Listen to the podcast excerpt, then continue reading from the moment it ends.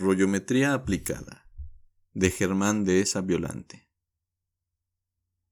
Vuelvo, pues, a la sutil materia de la rollometría.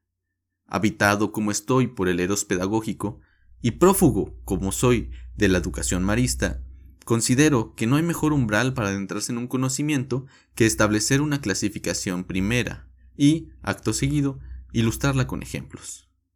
Estos son los pilares de mi epistemología. Presiento tu reacción, caro lector. En este momento estás diciendo, yo todavía no desayuno, y este idiota quiere que vaya al diccionario a ver si epistemología es una rama de la urología o una técnica para pelar tunas. Yo impávido. La rollometría, que como el estudio de los bebés es una ciencia que todavía está en pañales, ha dado sus primeros pasos a través del conocimiento de distintos rollos, de uso público o privado. En favor y por amor a los legos, enunciaré los primeros. Rollitos de jamón. Son el rollo en estado larvario.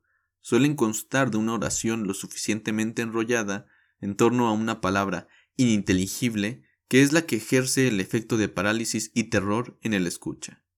Quien recibe un rollito de jamón se queda pensando, este es un genio, pero si le sigo preguntando, voy a poner en evidencia mi desinformación y mi naquería metodológica.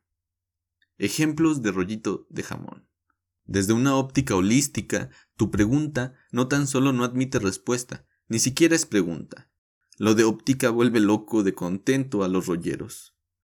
Tu actitud es tan decimonónica que no resiste una lectura lacaniana. Lo de lectura lacaniana es como un tiro de gracia. La violencia solo engendra violencia. Esto es una maravilla, es como decir que los patos solo engendran patos. Noble descubrimiento.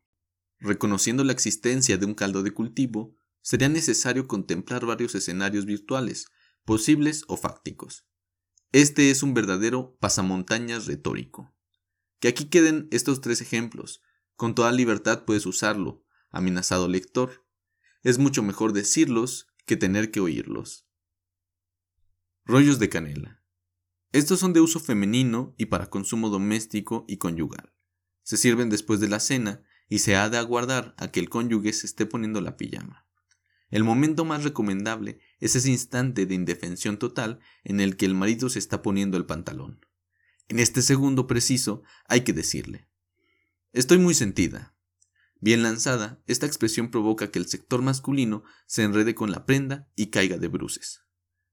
Pues, ¿soy qué? ¿Soy tú qué o qué? No hay hombre que pueda responder esto. No quiero ahogarme en un vaso de agua.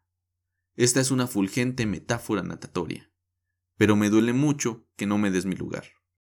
Dicho esto, la señora con camisón de dubetina cae en un profundo sopor, mientras el marido se queda toda la noche viendo el Tirol, navegando rumbo a los somníferos y el psicoanálisis.